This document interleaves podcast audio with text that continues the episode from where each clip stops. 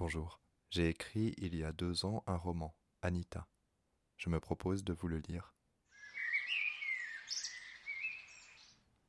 Épisode 17 Christian Christian Il y a les voisins qui sont là, leur fils a disparu. Mais Christian Il faut que tu viennes les aider.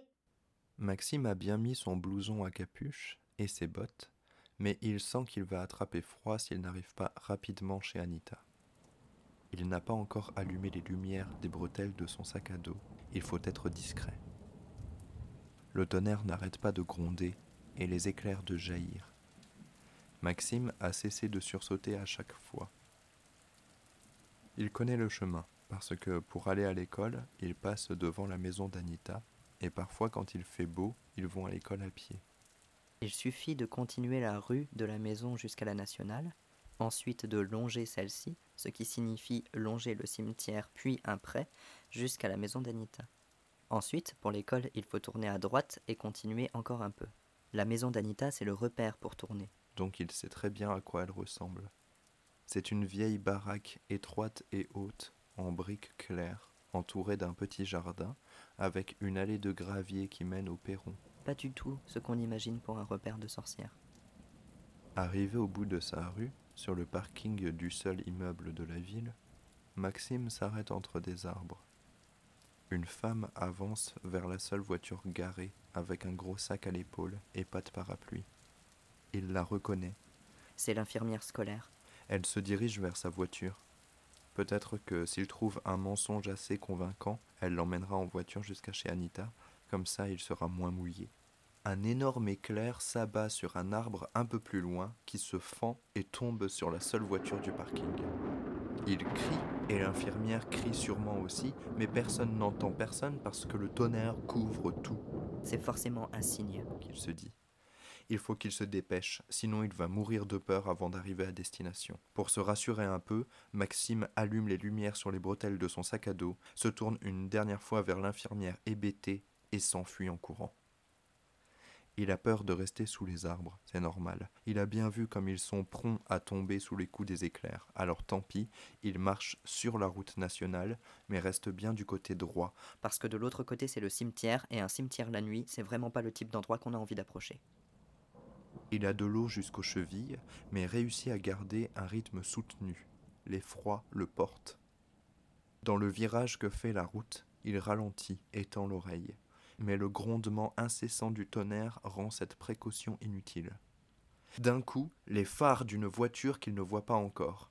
Maxime se tétanise. Il s'est beaucoup éloigné du trottoir et de toute manière ce dernier est bordé d'arbres. C'est dangereux. S'il reste là sans bouger, la voiture verra ses lumières et le contournera. Elle ne doit pas rouler vite, il pleut trop fort.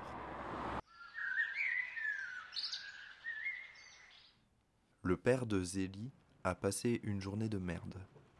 Samuel, son lieutenant, a absolument tenu à ce que Xavier soit en équipe avec Christopher, alors que le commissaire aurait préféré que Christopher reste au commissariat, où il ferait le moins de dégâts, et que le lieutenant, pour une fois, patrouille avec son meilleur élément. Le commissaire n'a pas eu le dernier mot et n'a pas cherché à l'avoir. De toute manière, une fois qu'il sera parti, Samuel n'en fera qu'à sa tête. Quand il reviendra, il mettra les points sur les i à cet imbécile. Et puis il y a eu la cérémonie où le maire a tenu à ce qu'il soit parce que c'est des gens importants dans la ville. Le commissaire aurait préféré ne pas avoir à assister à une cérémonie laïque, surtout pour une petite fille, déjà qu'elle n'avait pas été baptisée, la petite Clémence. Une prière aurait au moins pu l'aider dans l'au-delà. Le commissaire n'aurait jamais eu l'idée de reprocher ce genre de choses à qui que ce soit, surtout pas aux parents, mais assister à la cérémonie l'avait mis dans un embarras terrible. Sa femme et lui se sont touchés deux mots, après, sur le parking, avant que la pluie ne revienne, et ont convenu qu'ils demanderont au prêtre de la paroisse de faire plusieurs messes d'affilée pour l'enfant. On commencera dimanche prochain quand on rentrera.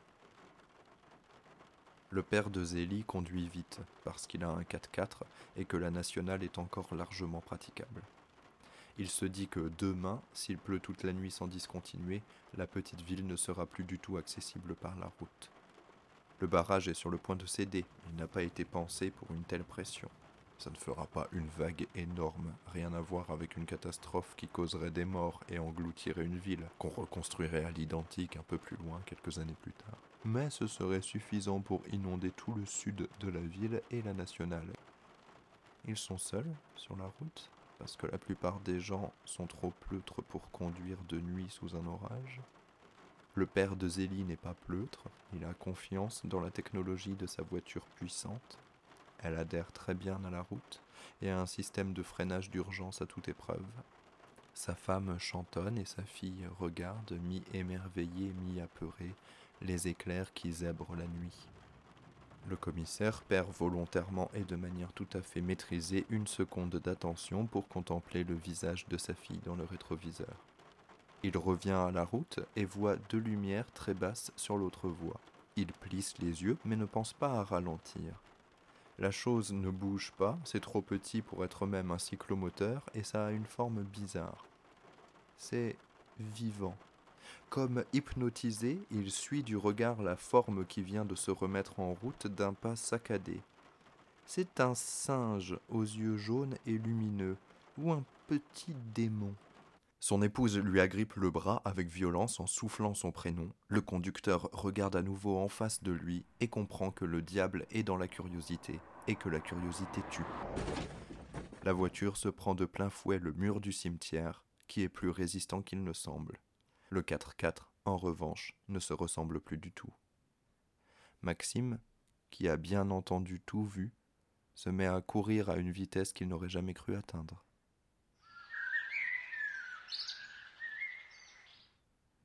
L'eau n'en finit pas de tomber.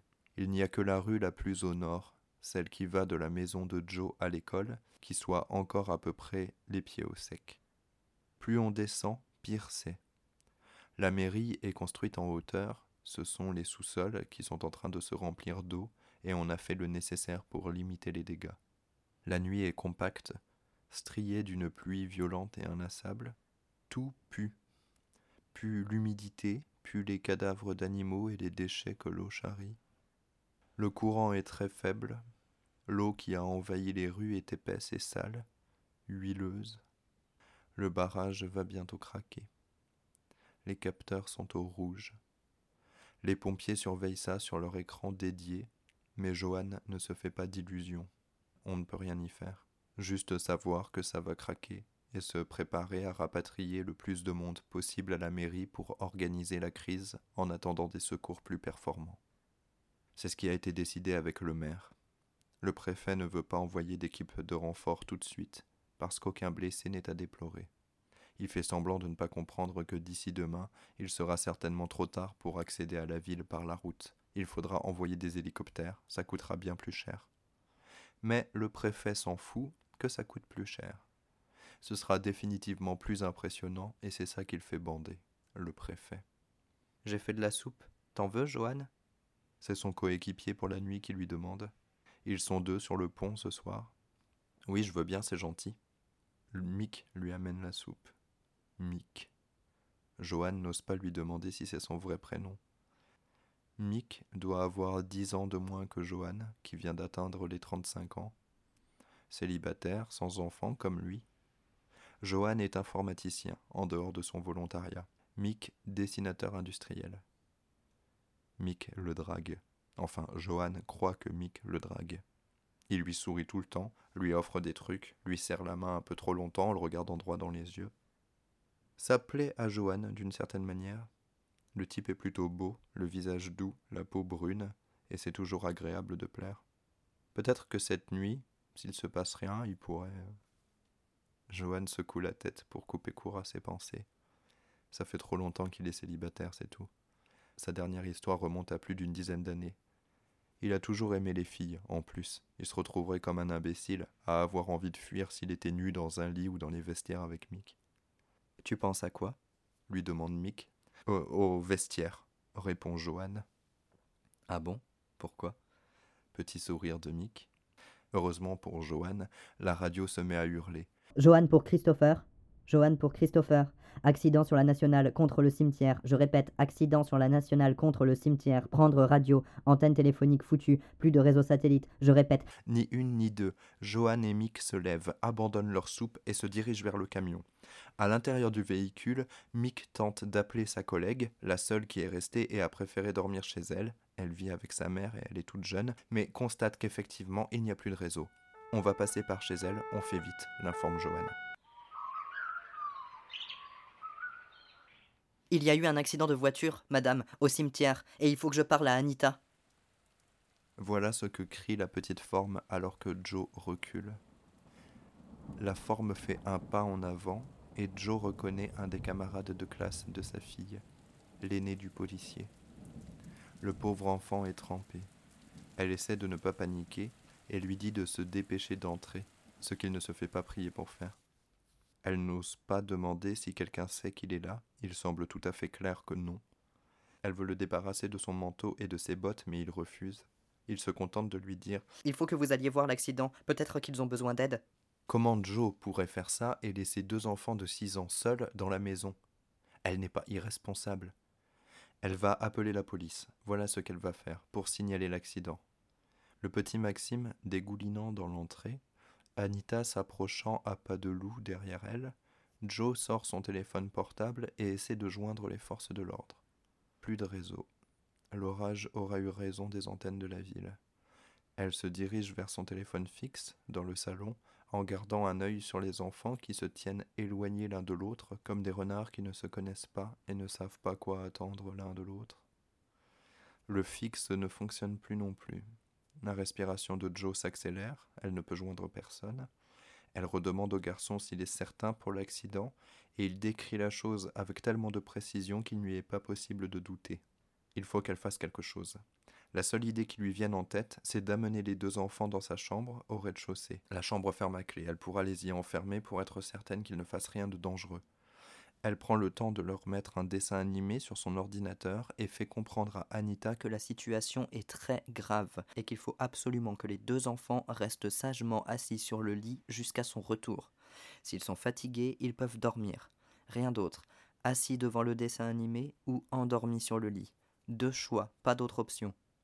Anita hoche la tête. Maxime reste debout près du lit et n'ose pas s'asseoir. Elle tourne la clé en priant sans savoir à qui s'adresser. C'est la bonne décision, se persuade-t-elle en enfilant sa parka. Elle ferme la porte de la maison à double tour et court le long de la nationale jusqu'au cimetière, en essayant de temps en temps d'appeler la police.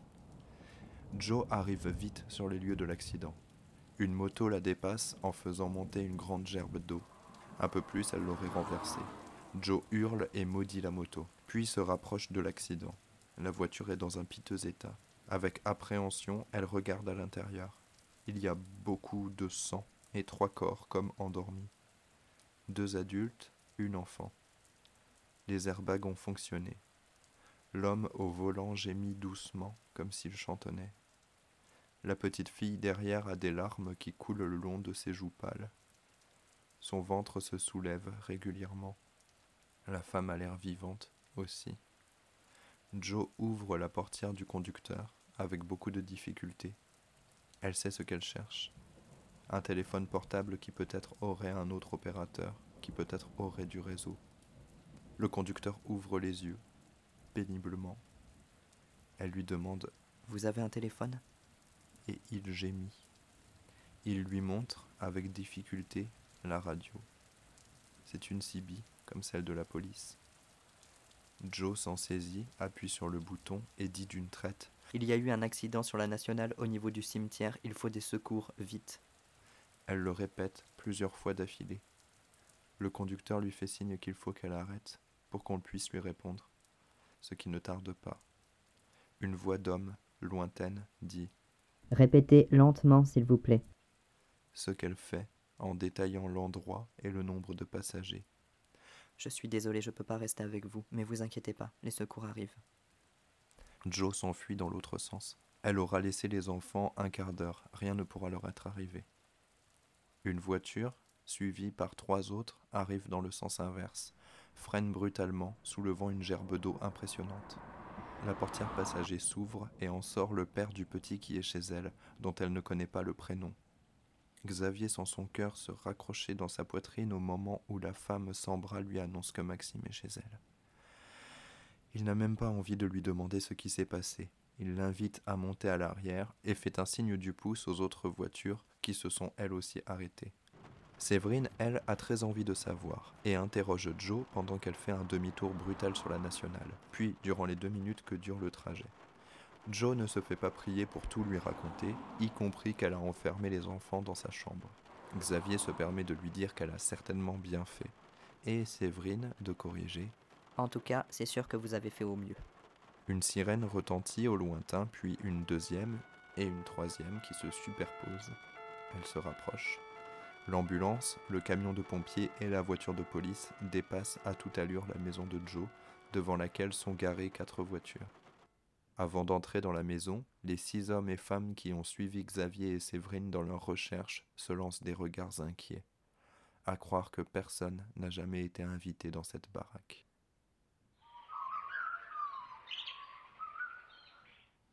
Anita sursaute en entendant la porte s'ouvrir et la voix de la maman de Maxime qui appelle son fils. Il y a d'autres pas, d'autres voix aussi. Elle ne les connaît pas. Elle a peur, forcément.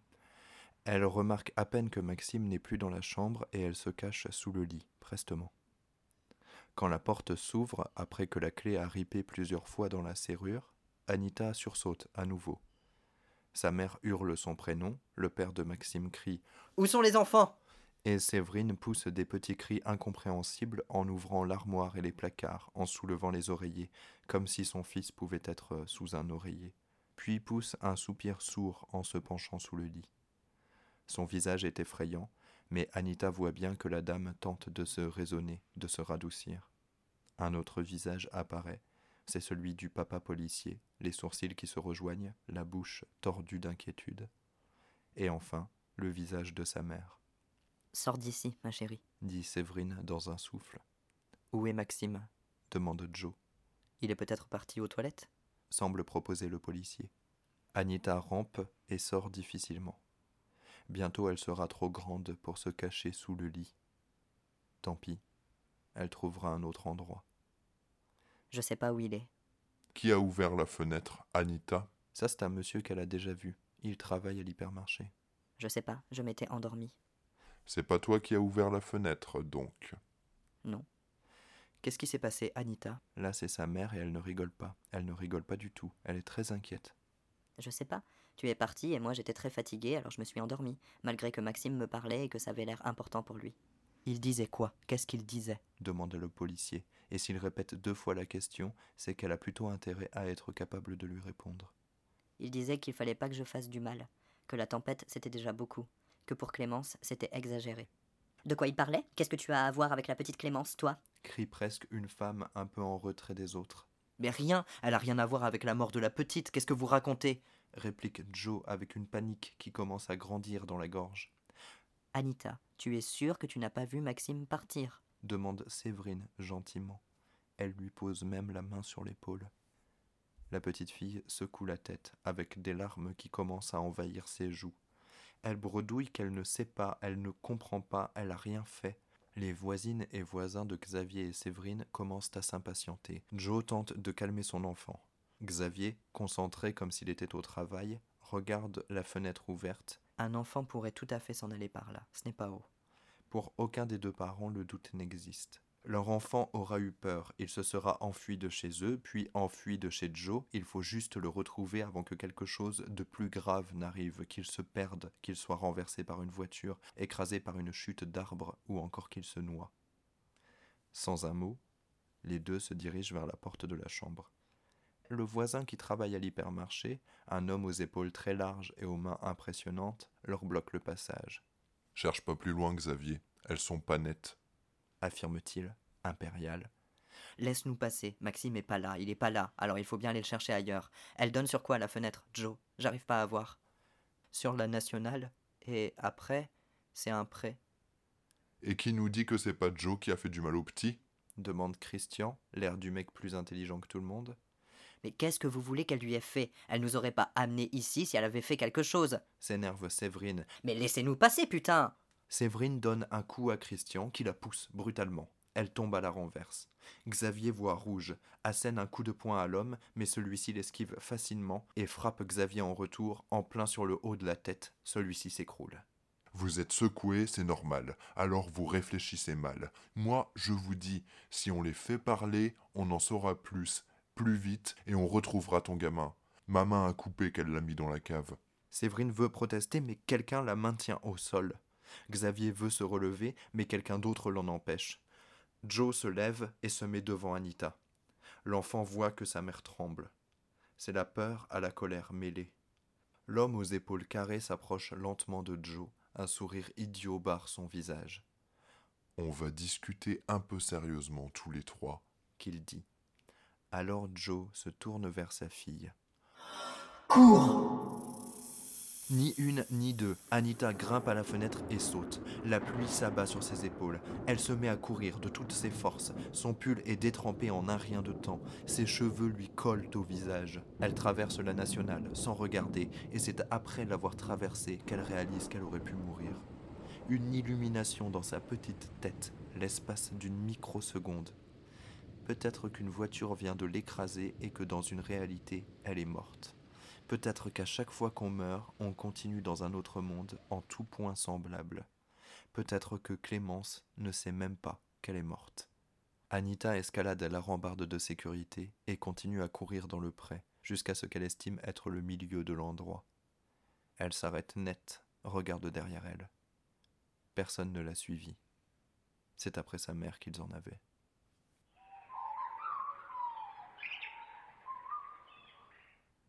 C'est la fin de l'épisode. J'espère qu'il vous a plu. Je vous retrouve demain et en attendant, prenez soin de vous et des autres.